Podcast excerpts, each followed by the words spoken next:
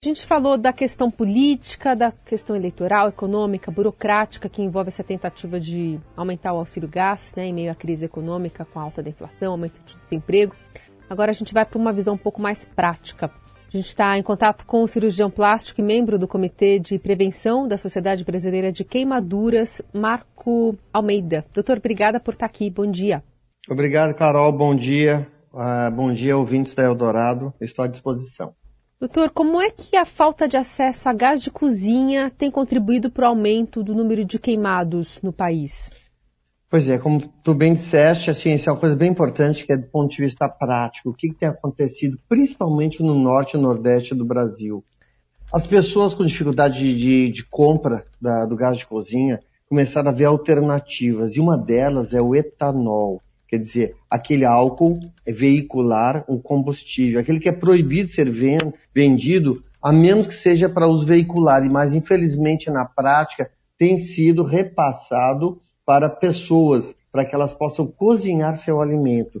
E a partir daí uma série de acidentes, inclusive fatais, têm acontecido, principalmente no norte e nordeste do Brasil, por conta das questões econômicas e socioculturais, obviamente. Né? Então, infelizmente, isso é uma triste realidade, Hoje, para vocês terem uma ideia, no nosso centro de tratamento de queimaduras em Natal, né, no Hospital Alfredo Gugel, cerca de 30% dos ocupantes dos leitos do nosso setor têm sido por esse tipo de acidente, inclusive acidentes muito graves. Porque, é, o, na verdade, a questão não é exatamente acender o etanol para usar isso de combustão, mas é, o manuseio dele e um acidente que pode acontecer. O risco de acidente é muito alto, é isso? É isso, porque se imagine que, assim como o álcool 70%, durante a pandemia, ele elevou os índices de queimadura por álcool em, em um número muito elevado. Uhum. Também por conta dessa questão do preço do gás de cozinha, tem surgido essa, esse, no, esse novo evento. Para uhum. nós, isso até então não era muito comum mas passou a ser por conta da utilização. Quer dizer, as pessoas vão fazer fogo com álcool combustível e por alguma maneira ou joga, ou atiça, ou vai, ou vai acender o pau de fósforo próximo e aquilo explode, é uma verdadeira bomba. Né? Então, na prática, é isso que acontece. Você falou em 30% dos ocupantes de leito num hospital referência em Natal, né, que estão com essas pessoas com algum tipo de queimadura no corpo. É, dá para fazer uma comparação com o ano passado, por exemplo, que isso não era tão comum? Quanto aumentou, é, não só talvez no Norte e Nordeste, mas especialmente, uma comparação em porcentagem, o quanto aumentou esses casos? Eu não tenho esse dado preciso para te dar, mas o fato é que nunca houve uma ocupação de 30% de capacidade de, de um setor de específico para tratamento de queimaduras, porque a gente está falando de queimaduras que necessitam internação. Hum. Então, assim, é, a gente vê, tem que ver também que existe uma série de casos que são tratados ambulatorialmente por queimaduras maiores, certo? O fato é, isto é uma novidade, né? E infelizmente tem acontecido cada vez mais. E está ligado diretamente à questão da não possibilidade de compra do gás pela, pela, pelo preço. Né? Então, isso é o que acontece na prática. Assim como durante a pandemia, também aconteceu alguma coisa diferente, que foi a elevação do número de queimaduras pelo álcool líquido. Por quê? Porque antes a, a venda, a comercialização livre, ela era proibida pela Anvisa. A Anvisa liberou durante a pandemia, só que agora, dia 22 de maio, ela retirou essa liberação, essa RDC chamada 350, ela foi retirada. Então, a livre comercialização, aquele negócio da gente chegar no mercado e achar o álcool lá em um litro, 70%, isso aí também vai começar a desaparecer progressivamente. E para isso vai depender da fiscalização dos órgãos né, que, que, fazem esse tipo de coisa, de fiscalização, para fazer essa retirada. Então, são, na verdade, são os dois grandes eventos que de dois anos para cá aumentaram bastante na nossa casuística. É interessante o senhor trazer essa, essa informação, né? Porque as pessoas elas se acostumaram a usar o álcool 70 por questão né, da pandemia, da entrada do coronavírus. E nesse caso, é, com a falta de comercialização, as pessoas vão ter que recorrer a água e sabão. Perfeito. Aliás, um comentário fundamental é que o álcool nunca substituiu a água e sabão. Uhum. A lavagem das mãos com água e sabão é o normal, é o do dia a dia, é, é o que é o mais recomendável, porque o álcool seria para uma situação onde a gente não tem um livre acesso à água e sabão. Então, por exemplo, ah, eu vou sair, eu estou no meio da rua, na minha bolsa eu carrego um frasco, e daí a gente tem que lembrar que o frasco ele deve ser pequenininho, de 30, no máximo 50 ml, porque carregar um frasco maior aumenta o risco, obviamente. E também por conta das crianças, né? Imaginem que as crianças tendo acesso também ao álcool, elas podem manusear. Por isso que a gente sempre orienta nas nossas campanhas de prevenção que o álcool deve ser estocado numa prateleira mais elevada, onde a criança não tem acesso ao álcool 70%, à vasilha grande, né? Quer dizer, o frasco grande. Por quê? Porque às vezes, às vezes ela vai brincar, vai brincar de, de, de cozinhar, de co... então assim, isso acaba levando uma série de riscos e acidentes, inclusive. A gente está conversando com o cirurgião plástico e membro do Comitê de Prevenção da Sociedade Brasileira de Queimaduras, Dr. Marco Almeida, trazendo esse panorama para a gente sobre o aumento de casos de queimaduras é, por conta do uso né, do etanol, especialmente para se cozinhar na falta de gás de cozinha.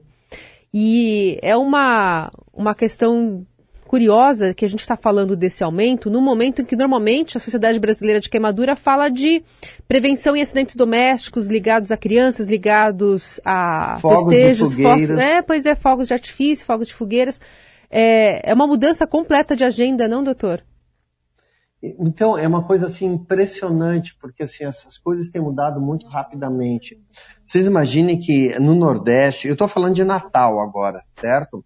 Então, é, aqui no Nordeste, é, a questão cultural das festas juninas é muito importante. Então, as pessoas ficam aguardando, esperando por esse período.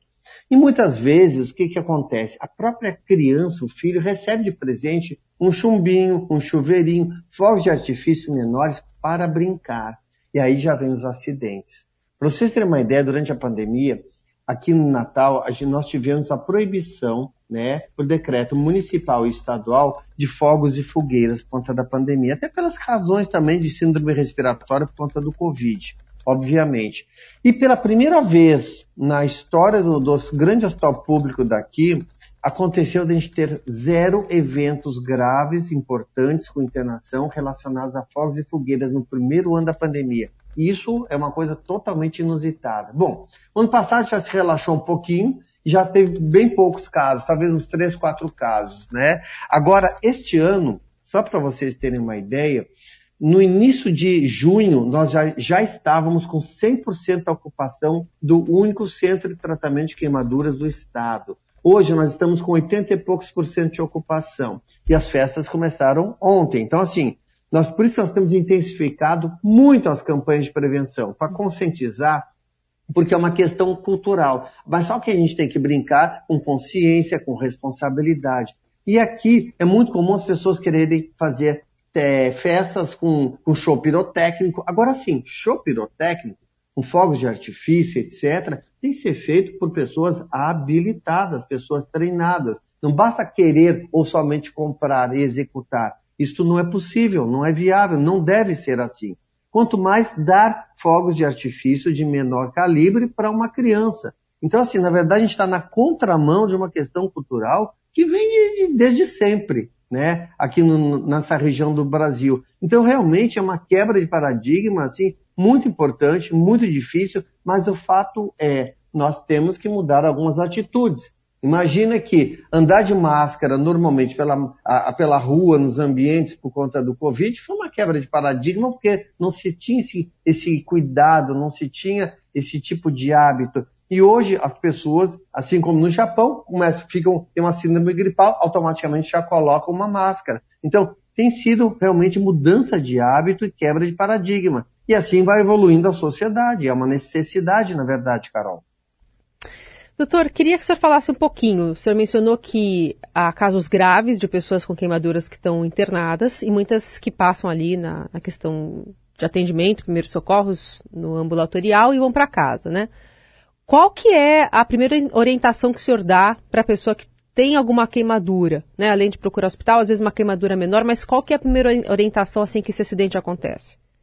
Carol, essa informação ela é fundamental, tá? Então, muito bem colocado. Vamos lá. Alguma, por questões culturais, algumas pessoas passam muitas coisas. Pasta Exato. de dente borra de café, clara de ovo, vai na farmácia da esquina e pede alguma coisa para passar.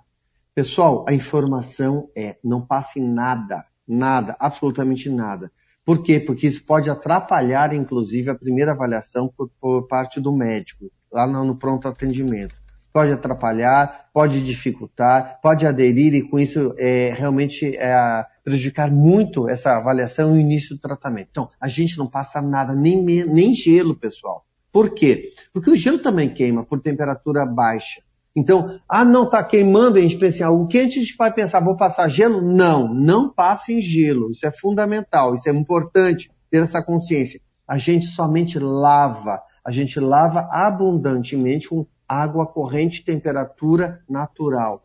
Se tiver algum resíduo colado na pele, até que isso se desprenda, ou, e até que realmente a dor seja melhorada, aquele ardor seja reduzido. Bom, então a gente lavou abundantemente com água corrente, a gente cobre com um pano limpo e vai imediatamente para avaliação e atendimento no pronto, no pronto socorro, no pronto atendimento médico. Por quê?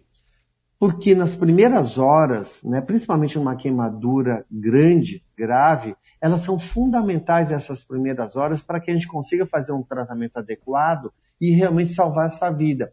Uma queimadura grave, o paciente morre normalmente por desidratação nas primeiras horas, por tempo retardado de início de tratamento. Hum. Então, assim, queimou, nada de esperar em casa. Não, isso não é nada, não vou fazer nada, vamos ver como é que fica, amanhã eu resolvo.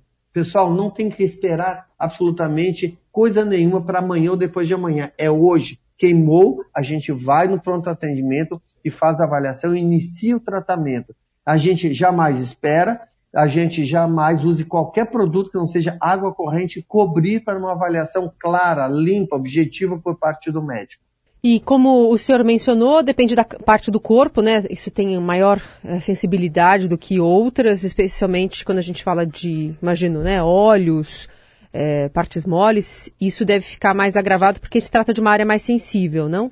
Perfeito. Então imagine que um chumbinho, que é aquela coisinha aparentemente inocente, e aí eu vou, vou frisar que não existem fogos inocentes, o que que acontece? Se um chumbinho for jogado, atistado no olho de uma pessoa, de outra criança, isso pode levar até uma cegueira pode levar uma, a um dano irreversível, pode levar uma marca. Então, assim, tem que ter muito cuidado com essas coisas. É que nem, é que nem a, o que acontece muito em São Paulo, a questão dos balões, né? Uhum. E proibido, mas as pessoas adoram fazer isso de uma maneira é, irregular. Não, não é interessante isso. Então, assim, eu, eu não recomendo de forma alguma dar fogos de artifício para criança, ainda que seja de menor porte. É isso. Fica esse alerta importante do doutor que está trazendo um panorama amplo aqui das questões de queimaduras, desde o uso né, para combustível, para se cozinhar em casa, até a questão dos fogos, até os tratamentos que é, precisam ser feitos e essa indicação de que não se passe nada, né, não se passe óleo, pasta de dente, todas essas coisas que a gente tem nesse imaginário coletivo, que todo mundo tem uma, uma solução mágica para apresentar na hora de um acidente desses. E reforçando então também a questão do álcool 70, vai deixar de ser comercializado, uma indicação do Ministério da Saúde em breve. E as pessoas é, podem buscar outras formas de higienizar as mãos e ambientes nessa toada de pandemia, de coronavírus que a gente está acompanhando com a disseminação até de outras variantes, mas uma orientação muito mais na questão de prevenção né, de acidentes já que também aumentaram desde o início da utilização. Esse doutor Marcos Carol. Almeida, cirurgião plástico e membro do Comitê de Prevenção da Sociedade Brasileira de Queimaduras. Muitíssimo, muitíssimo obrigada pela conversa, viu, doutor? Até a próxima. Tá, até a próxima. Obrigado, felicidades. Vamos brincar nas festas juninas com consciência e responsabilidade, certo? Um abraço a todos.